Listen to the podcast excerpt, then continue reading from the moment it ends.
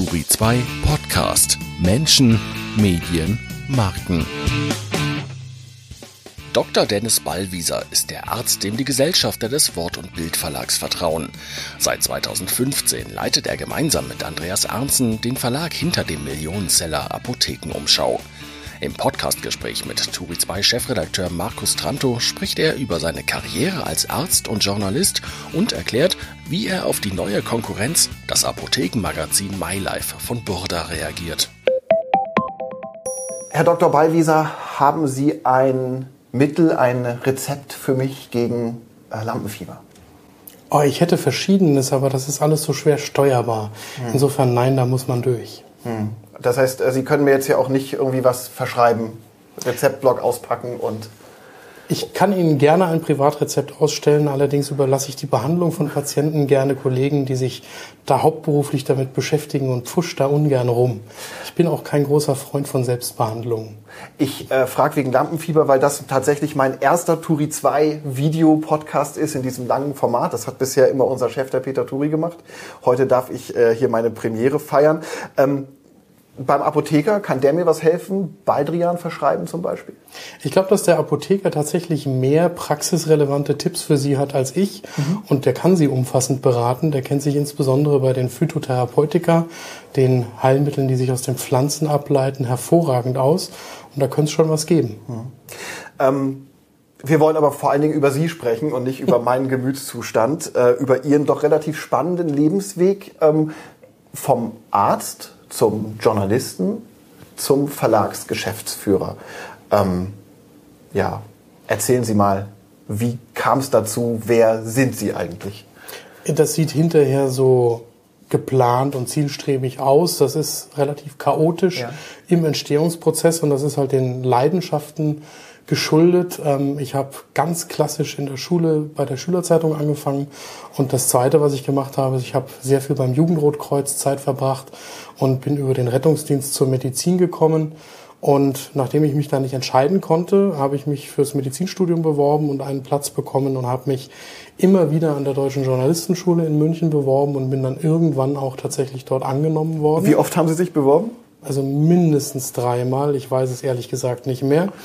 Ähm, und habe dann einen Platz an der Journalistenschule bekommen, als ich im Medizinstudium nach dem Physikum gerade eine Pause einlegen konnte. Mhm.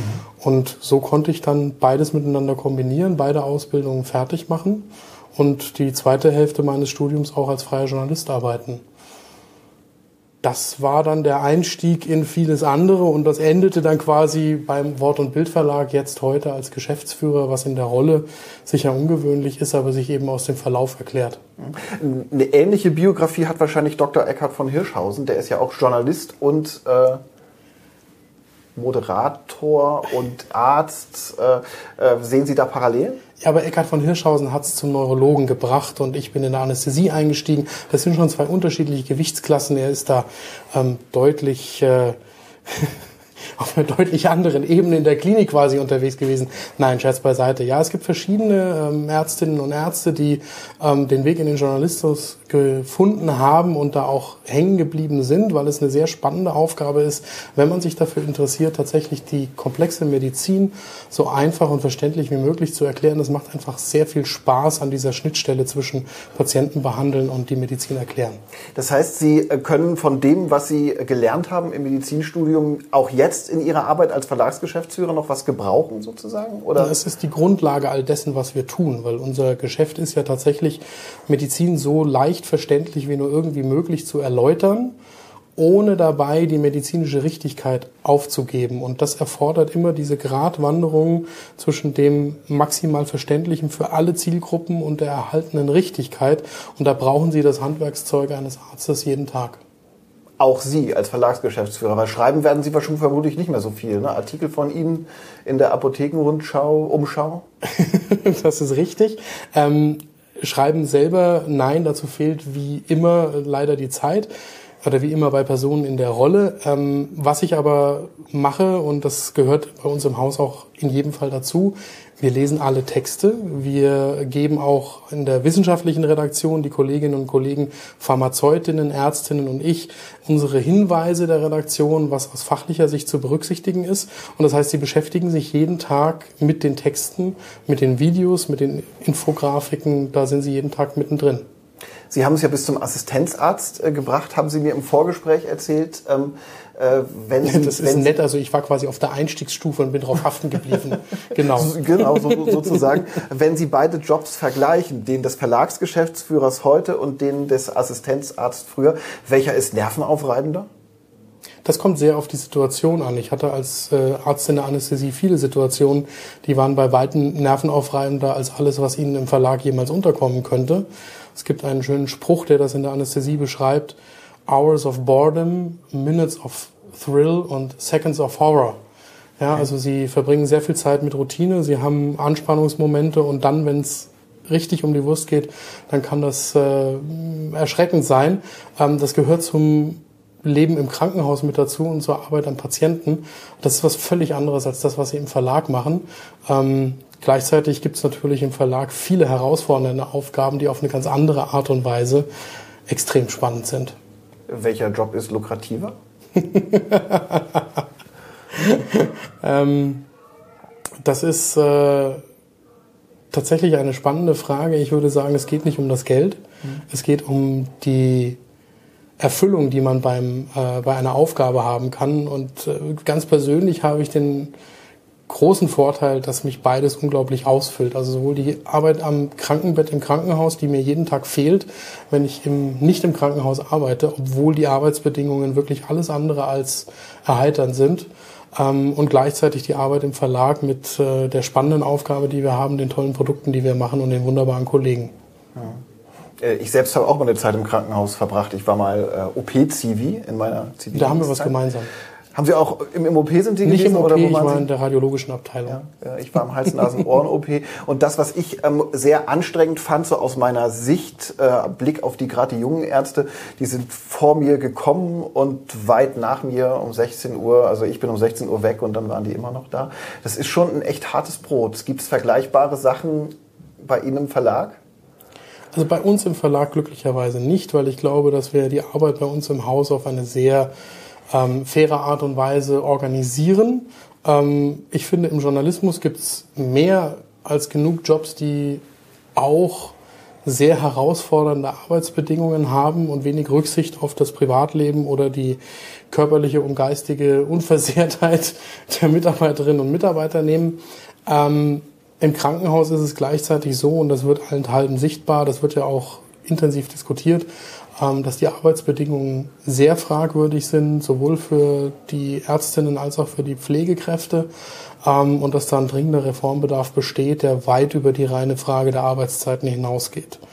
Wenn wir noch mal auf Ihre Erwerbsbiografie drauf gucken, äh, dann muss man ja sagen, dass Sie im Alter von, ich darf sagen, 38 ähm, am, am Ende angekommen sind, oder? Also viel, viel weiter hoch geht's eigentlich nicht mehr, oder?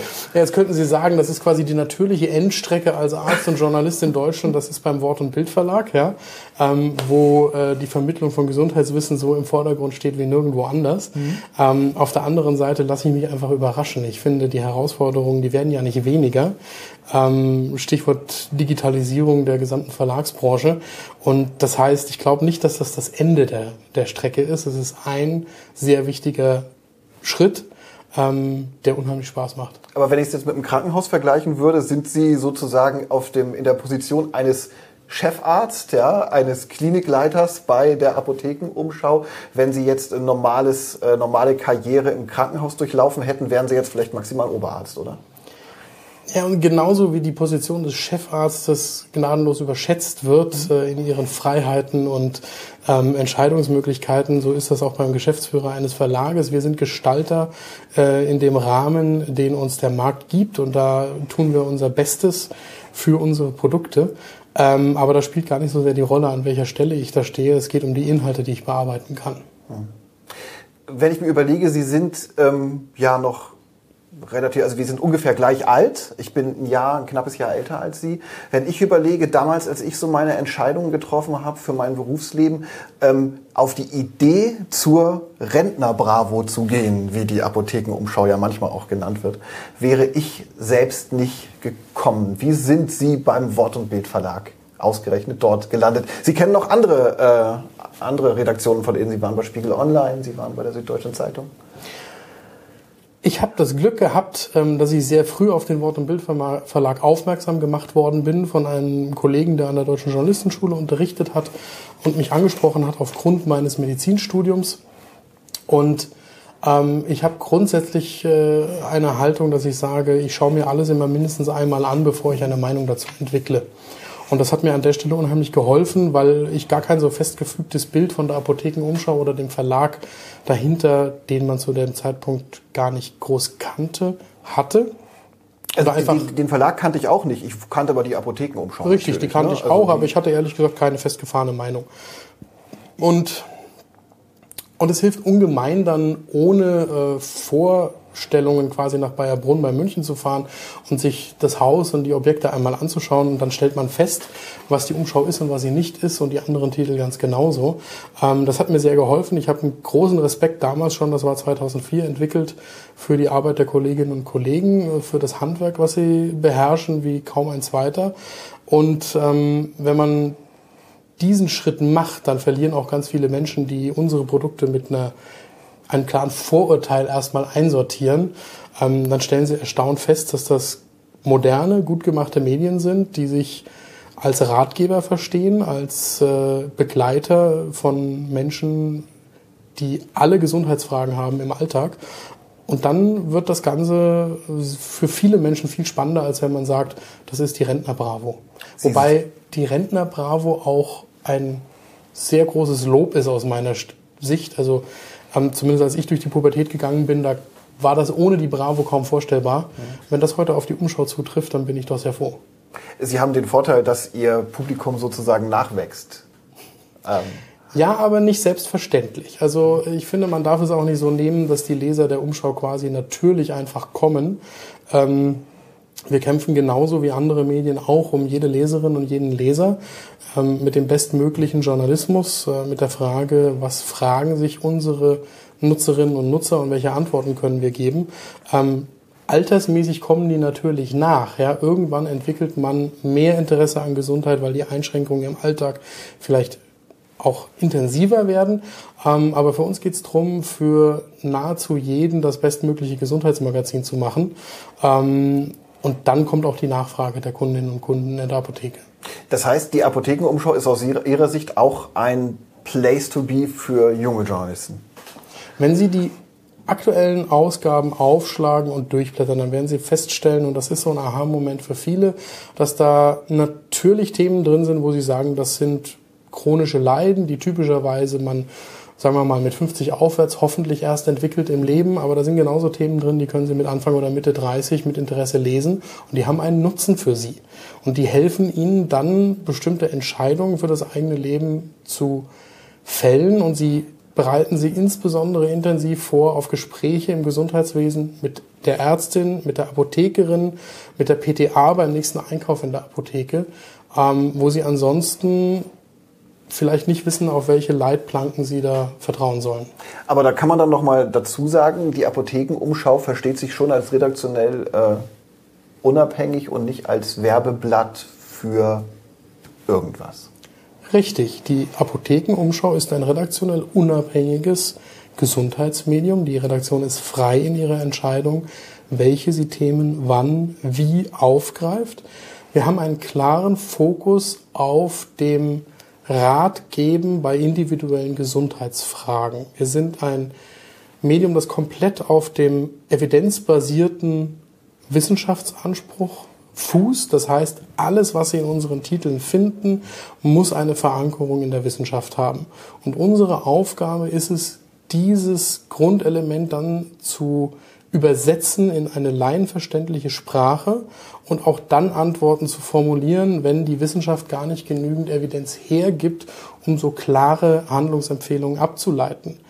Was wir aber machen, wir machen die grundsätzliche Information. Die individuelle Beratung, die kann nur die Ärztin, die Apothekerin, die PTA leisten. Das können wir als Medium nicht übernehmen.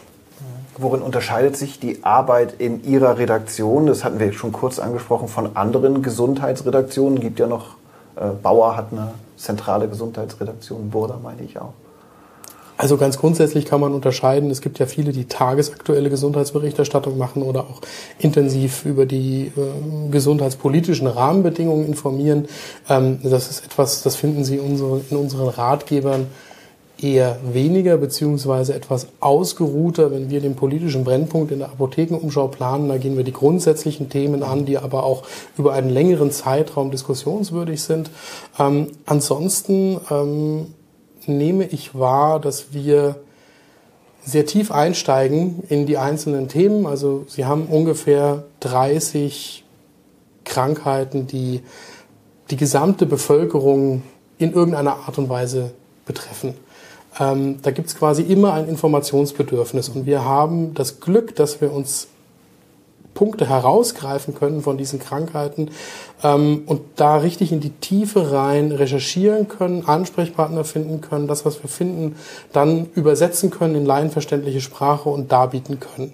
Sie finden in der Umschau nicht den großen Artikel alles über Diabetes oder mhm. alles zum Herz, wo ich auch nicht weiß, ob mir das als Betroffenem wirklich an irgendeiner Stelle hilft. Denn wenn ich ein Thema habe mit äh, der Zuckerkrankheit oder mit Bluthochdruck und Herzerkrankungen, ähm, dann hilft mir ein alles über relativ wenig, wenn das auf acht Seiten dargeboten ist. Dann brauche ich punktuell die Informationen und kann das sammeln und kann mir da auch ein Wissen aufbauen. Und das macht mich fitter für die nächsten Gespräche in der Praxis oder in der Apotheke, wenn ich Fragen habe, die sich aus dem ganz Konkreten ableiten. Und für die Apothekerin, für die Ärztin hat es den Vorteil, dass Patienten mit einem soliden Wissen vorbereitet in die Sprechstunde kommen oder in die Offizin ähm, und dass man eine andere, eine andere Form von Patientengespräch führen kann. Das ist das Ideal. Also sind Sie das analoge Vorbild für Dr. Google? ich will doch hoffen, dass wir das Vorbild sind. Ähm, Wobei ja, also Dr. Sie, Google. Sie gab es ja vor, vor Google. Also ja, Dr. Dr. Google gibt ja im Kern keine eigenen Antworten, hm. sondern verweist auf Angebote. Und unser Anspruch ist es, dass wir mit unserem Wissen, das wir in der Redaktion haben, einmal die journalistischen Fähigkeiten, auf der anderen Seite die medizinischen und auch die pharmazeutischen Fähigkeiten, ähm, dass wir all das, was an Angeboten, an Informationsangeboten draußen verfügbar ist, wir können das einsortieren. Wir geben niemandem vor, welche Autoritäten er anerkennen soll als Patient. Aber wir versuchen Wegweiser zu sein in dem Dschungel an Informationen, auch immer wieder aufmerksam zu machen, wer vertrauenswürdige Informationen bereithält, wo es unter Umständen schwierig wird, weil die in irgendeiner Form eingefärbt sind ähm, und wie man erkennen kann, wenn Informationen klar interessengeleitet und nicht am Patientenwohl ausgerichtet sind. Und das versuchen wir den Leserinnen und Lesern an die Hand zu geben. Können Sie eigentlich, Sie sind ja eine Kundenzeitschrift für die Apotheken, können Sie eigentlich auch apothekenkritisch sein in Ihren Texten oder gibt es an Apotheken nicht zu kritisieren? Wir sind ein Apothekenkundenmagazin mhm. und ich denke, jeder Verbraucher kann einschätzen, was unsere Aufgabe in der Medienlandschaft ist und was nicht. Mhm. Und wir haben eine Rolle als Begleiter und Partner der öffentlichen Apotheke vor Ort. Und ich glaube, dass es unser Anspruch ist, die gute Beratung in der Apotheke auf ein solides Fundament zu stellen und da den Apotheker, die Apothekerin zu begleiten. Alles, was Sie in unseren Medien finden, ist immer wissenschaftlich fundiert und wir schreiben auch sehr klar, wenn wir der Meinung sind, dass etwas keine wissenschaftliche Grundlage hat. Mhm. Wir machen auch sehr deutlich, wenn es Themen gibt, wo wir der Meinung sind, dass das Patienten unter Umständen schaden kann. Okay. Ähm, was besonders ist an Ihren Medien, ist ja der Vertriebsweg. Ähm, der allein die Zahlen sind in Zeiten der Printkrise ähm, fast fantastisch. Sie drucken knapp 10 Millionen Hefte allein der Apothekenumschau im Monat. Das ist in Zeiten der Printkrise, äh, da würden alle jubilieren. Es liegt aber vor allen Dingen an Ihrem Geschäftsmodell über die Apotheken. Erklären Sie mal, wie funktioniert das? Die Kundenmagazine verkaufen wir dem Apotheker und der Apotheker gibt sie an seine Kundinnen und Kunden ab. Kostenlos. Kostenfrei für den Kunden. Mhm er entrichtet uns eine Gebühr. Und das Geschäftsmodell funktioniert deshalb so gut, weil die Apothekerinnen und Apotheker und die Kundinnen und Kunden feststellen, dass ihnen diese Beratung über ein Kundenmagazin einen Vorteil verschafft. Es ist ein Kommunikationsvorteil für beide Seiten. Und wenn das so nicht funktionieren würde, dann hätten unsere Magazine auch nicht den Erfolg. Wenn ich mich mit Apothekern über äh, die Apothekenumschau unterhalte, dann ist das für die in der Regel eine zweischneidige Sache. Ähm, die sagen, das ist Segen und Fluch zugleich für uns. Einerseits lockt die Apothekenumschau tatsächlich alle 14 Tage viele Leute in die Apotheke. Es gibt viele, die kommen nur um die Apothekenumschau zu holen. Ähm, andererseits äh, sind die natürlich auch ein bisschen davon abhängig, dass immer genug da ist und dass die Apothekenumschau, also die müssen bei Ihnen sozusagen Kunden sein äh, und die Apothekenumschau abnehmen bei Ihnen, damit Sie Ihre Kunden nicht enttäuschen. Ich glaube, dass, und das bestätigen die Kundengespräche, die unser Vertrieb mit den Apothekerinnen und Apothekern führt, die Apotheker schon wissen, was sie an der Umschau haben und wofür sie es einsetzen können. Das ist auch mein Eindruck, ja. Und ich glaube auch, dass es in Zeiten der Digitalisierung und des Versandhandels auch mit Medikamenten schon ein hohes Gut ist, dass wir ein Mittel haben in der öffentlichen Apotheke, das den Drang der Kundinnen und Kunden wirklich regelmäßig im Kontakt zu bleiben mit der Apotheke verstärkt. Und das ist das Mittel. Die, äh, trotzdem sagen Apotheker, sie haben eine unglaubliche Marktmacht. Wenn jemand mal reduziert und weniger macht, im Zweifelsfall steigen ihm da die Kunden aufs Dach und gehen enttäuscht wieder raus. Das ist natürlich auch hart. Liegt ein bisschen auch an dem Werbedruck, den sie aufbauen. Ne? Ich glaube, dass es etwas komplexer ist als diese einfache Gleichung, dass wir Werbedruck aufbauen und wenn man die Apothekenumschau bestellt, dann kommen die Kunden, wenn man sie nicht bestellt, dann kommen sie nicht. Ich glaube, dass die Apothekerinnen und Apotheker schon verstehen, dass es notwendig ist heute, und das war vielleicht nicht immer in der Form notwendig, wirklich um den Kundenkontakt in der Apotheke auch zu kämpfen. Mhm. Weil was früher selbstverständlich war, dass wann immer Sie ein Gesundheitsthema haben, der ganz natürliche Weg in die Apotheke geführt hat, das wird eben in der heutigen Zeit immer weniger selbstverständlich. Mhm. Und da sitzen die Apothekerinnen und Apotheker und wir in einem Boot. Denn das ist die Grundlage, diese, dieser Möglichkeit der Gesundheitsinformation, die notwendig ist, damit die Menschen gut und gesund ähm, im Gesundheitssystem navigieren können. Insofern der Druck, der da verspürt wird, der kommt, glaube ich, auch heute aus einer anderen Richtung. Nämlich von den Versandapotheken. Das ist die Form der Digitalisierung, die die Apotheker ereilt. Zum Beispiel. Sie haben da ja das Ohr auf der Schiene. Das sagen mir die Apotheker auch, dass sie sich tatsächlich für Sie interessieren. Also ähm, und für die Nöte und für die Leiden und so weiter.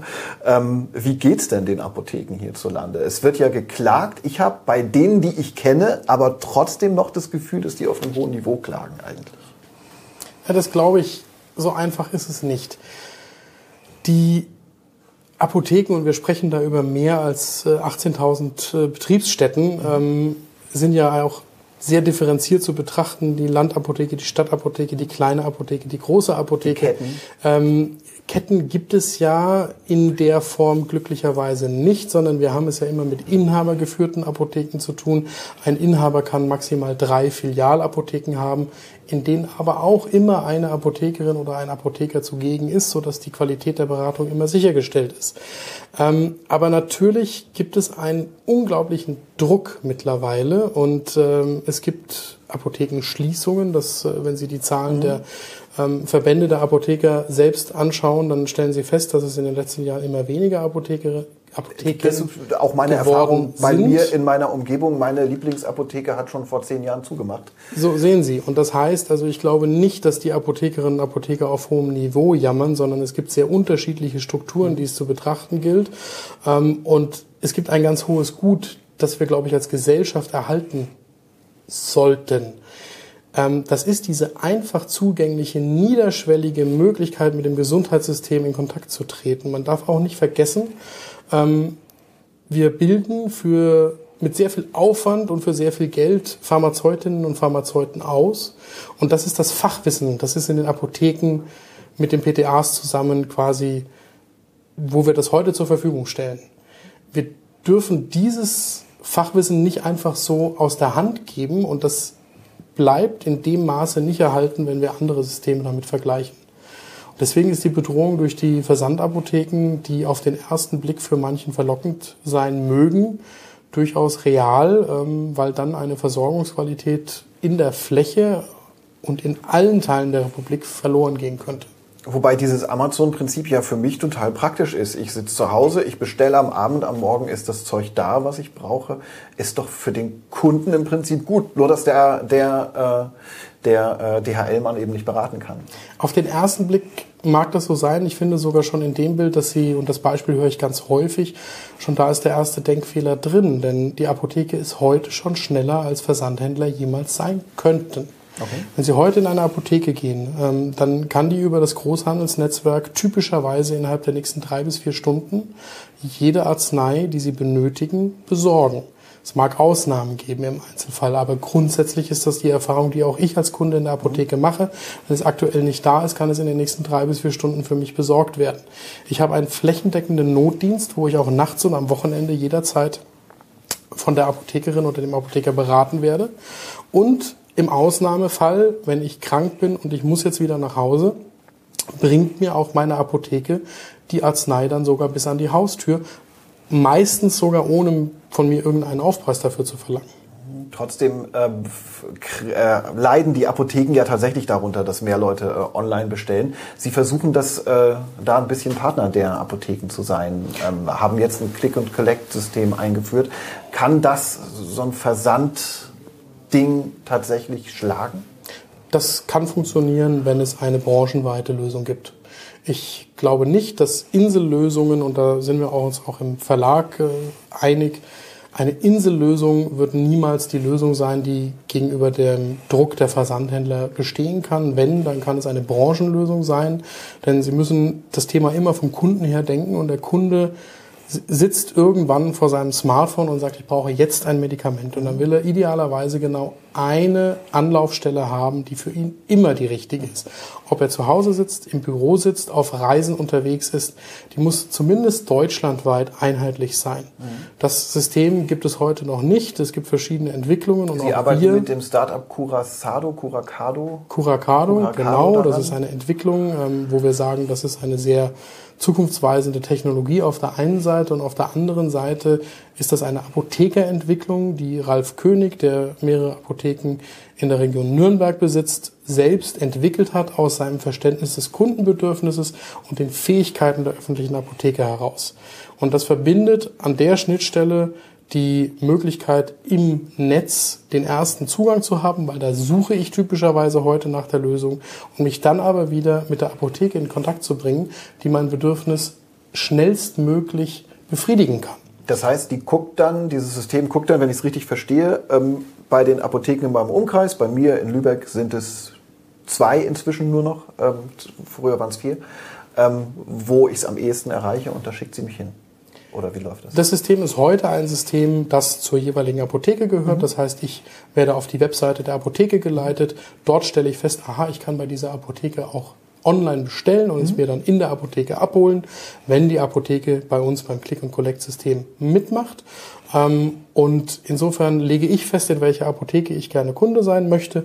Ähm, und der Apotheker kann entscheiden, ob er diesen Service anbieten möchte oder nicht. Mhm. Und ähm, was verdient der Wort- und Bildverlag daran oder Ihr Start-up, in das Sie investiert, das Sie jetzt komplett übernommen haben? Im ersten Ansatz äh, stellen wir das den Apothekern, die bei uns bereits Kunde sind, äh, im ersten Jahr kostenfrei zur Verfügung. Und dann gibt es aber nachher irgendwann eine Umsatzbeteiligung oder? Irgendwann müssen Sie natürlich ein solches System auch refinanzieren, wobei für uns jetzt der Lösungsansatz im Vordergrund steht.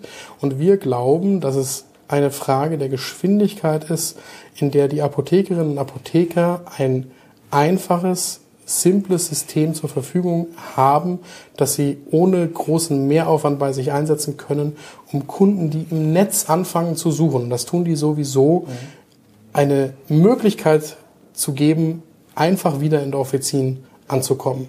Weil sie dann feststellen werden, dass die Apotheke vor Ort normalerweise schneller und in vielen Fällen auch günstiger oder genauso günstig wie der Versandhandel das Problem lösen können. Und das ist die Rettung, die digitale Rettung für die Apotheken oder braucht es aus Ihrer Sicht noch mehr, wenn man in die Zukunft blickt? Ich glaube, dass es deutlich mehr brauchen wird, beziehungsweise ich glaube, dass die Veränderungen durch die Digitalisierung auch im Apothekenmarkt dramatisch sind, so wie sie in allen anderen Märkten auch dramatisch sind. Ähm, wir kennen das aus dem Journalismus, wo sich in den vergangenen 20 Jahren alles verändert hat und viele Regeln, die als festgesetzt galten, heute keine Gültigkeit mehr haben. Wobei bei Ihnen es sich ja nicht so viel verändert hat. Also Ihr Geschäft ist ja weiterhin, also zumindest Ihr Kerngeschäft mit der Apothekenumschau, die Abholung durch die Kunden in der Apotheke, ist ja ein durch und durch analoges und wenn man die Zahlen anguckt, es läuft und läuft und läuft, trotz Apothekenschließungen, trotz Versandapotheken. Das ist richtig auf der einen Seite, wobei auch genau dieses Modell des persönlichen Kontakts in der Apotheke mit dem Austausch von Gesundheitsinformationen nicht notwendigerweise dann an eine Papierzeitschrift gebunden ist. Das können Sie sich genauso auch digital vorstellen. Und wie? Das müssen Sie mir erklären, weil irgendwie sich sozusagen eine App in der Apotheke oder den Zugang zu einer App oder einen Inhalt in der Apotheke abzuholen, wie, wie, wie stellen Sie sich, wie können Sie sich das, wie kann ich mir das vorstellen?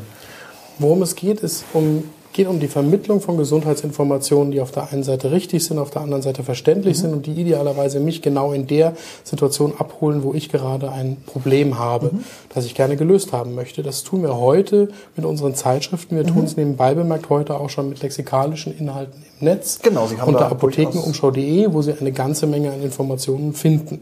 Und ähm, da muss man jetzt kein Prophet sein, wenn man vorhersieht, dass sich das Nutzungsverhalten auch unserer Leserinnen und Leser auch in Richtung digitaler Medien verändern wird. Merken und damit Sie schon was? Also daran, dass es eventuell ein bisschen weniger wird. Für Sie ist ja immer noch also ein Riesenbatzen, den Sie da jeden Monat umsetzen. Selbst ohne, dass es weniger werden muss, merken Sie, und da können Sie sich auf der einen Seite Studien anschauen zum Mediennutzungsverhalten von Altersgruppen, auf der mhm. anderen Seite können Sie auch den Praxistest machen.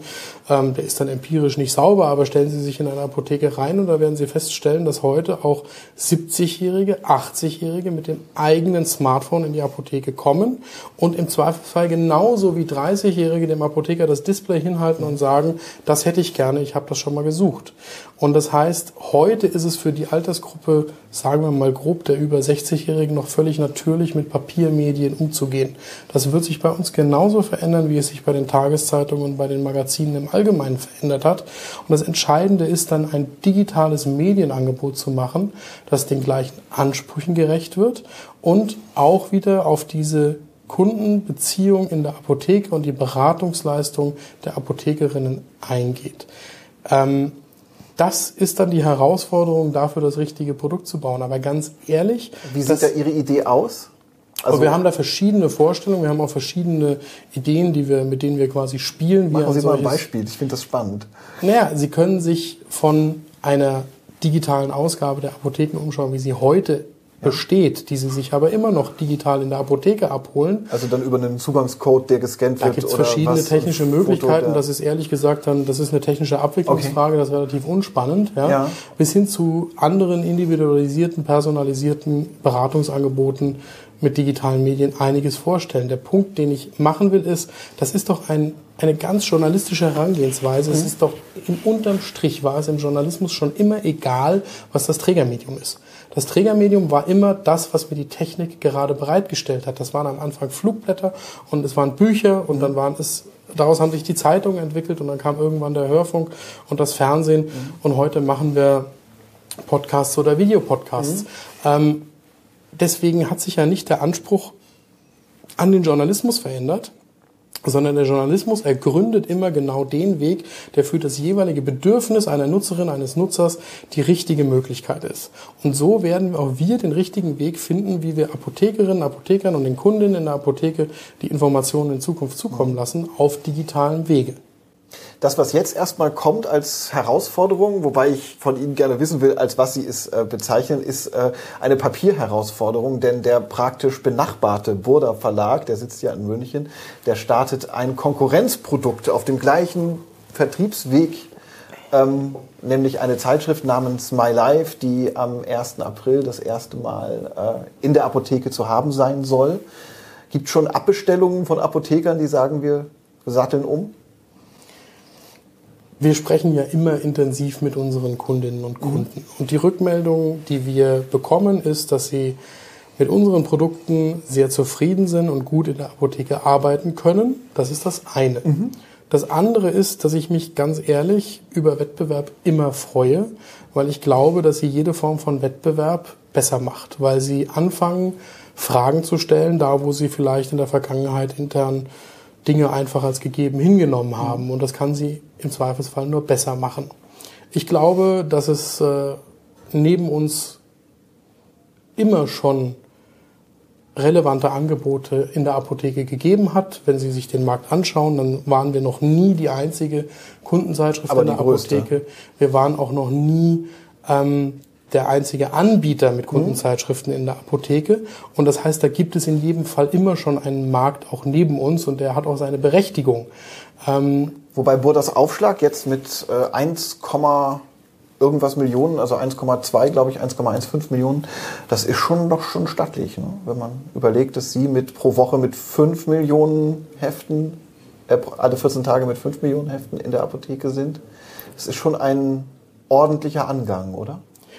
Wir beobachten das mit großem Interesse und wir nehmen auch äh, wahr, was dann tatsächlich ab 1. April in der Apotheke verfügbar sein wird und schauen uns das an und machen da genauso kritisch unsere Blattkritik, wie wir das ansonsten mhm. auch machen ähm, und fragen uns, äh, was will die Apothekerin, was will die Kundin in der Apotheke ähm, und wie können wir dieses Bedürfnis noch besser befriedigen.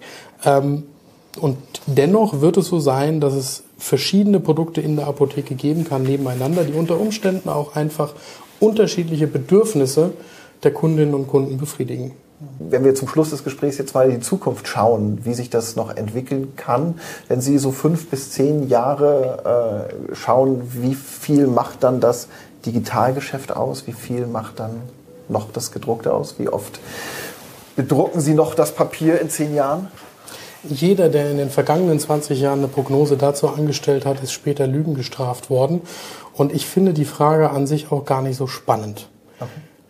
Wir wissen, dass das Digitale deutlich wichtiger werden wird. Wir wissen, dass das Digitale auch vom Geschäft her deutlich relevanter werden wird für uns. Wir wissen überhaupt nicht, wie sich die Nachfrage nach gedruckten Kundenzeitschriften entwickelt. Das wir sehen ja an bestimmten Stellen sogar, dass Printmärkte bei Spezialthemen sogar wachsen. Mhm. Das halte ich auch in unserem Segment nicht für ausgeschlossen. Und gleichzeitig kann es sein, dass die Nachfrage nach gedruckten Zeitschriften auch abnimmt. Das ist aber dann nicht schlimm, wenn Sie sagen, Ihre Kernkompetenz ist die Gesundheitsinformationsvermittlung und Sie lernen, wie Sie das auf allen Ebenen, auf allen Wegen immer so gut wie irgend möglich tun können. Und wenn Sie das im Zusammenspiel mit der Apotheke sehen, wo es immer einen persönlichen Kontakt gibt, dann haben Sie auch immer ein funktionierendes Modell dahinter, das es Ihnen wirtschaftlich ermöglicht, diese Art von Gesundheitsjournalismus zu betreiben. Das heißt, in der Betrachtungsweise ist es eigentlich relativ egal, welche Prozentzahlen Sie da in fünf oder zehn mhm. Jahren dran schreiben. Ähm, Sie dürfen nur eins nicht tun. Sie dürfen Ihr Geschäftsmodell eines unabhängigen Gesundheitsjournalismus, der wissenschaftsbasiert ist und sich immer an den Bedürfnissen des Patienten ausrichtet, niemals aufgeben. Heißt das auch, dass es die Apothekenumschau Stand jetzt niemals am Kiosk geben wird, sondern immer nur in der Apotheke? Oder im Abo irgendwann mal? Ich glaube, dass das, was am Kiosk passiert, etwas völlig anderes, eine völlig andere Form des Gesundheitsjournalismus ist. Wenn Sie sich vor Augen führen, wie Sie am Kiosk oder wie ich am Kiosk angesprochen werde mhm. und da reagiere ich auf Reize, die mhm. gesetzt werden, ähm, dann funktionieren dort, glaube ich, gerade im Gesundheitsjournalismus nur bestimmte Themen. Und es ist ein sehr hohes Gut der Apothekenumschau und der anderen Magazine aus unserem Haus, dass wir Themen völlig unabhängig von ihrer Sexiness am Kiosk das stimmt. Spielen können. Das stimmt. Ja? Wenn ich mir die Themen, die Sie bewerben im Fernsehen manchmal anschaue, dann würde ich tendenziell sagen, am Kiosk spricht mich das Exakt. nicht so an. Aber das sind die Themen, die die Menschen umtreiben. Und wir würden unglaublich viel verlieren, mhm. wenn wir die Magazine so am Kiosk verkaufen müssten, was wir Gott sei Dank in dem Rahmen, den uns die Apothekerinnen und Apotheker ermöglichen, nicht müssen. Und deswegen finde ich, ist es ein hohes Gut, ein solches populäres Medium in einem derartigen Raum zu haben und das finde ich schon erhaltenswert. Turi 2 Podcast. Abonnieren Sie uns unter turi2.de slash podcast sowie bei Spotify, iTunes und Deezer.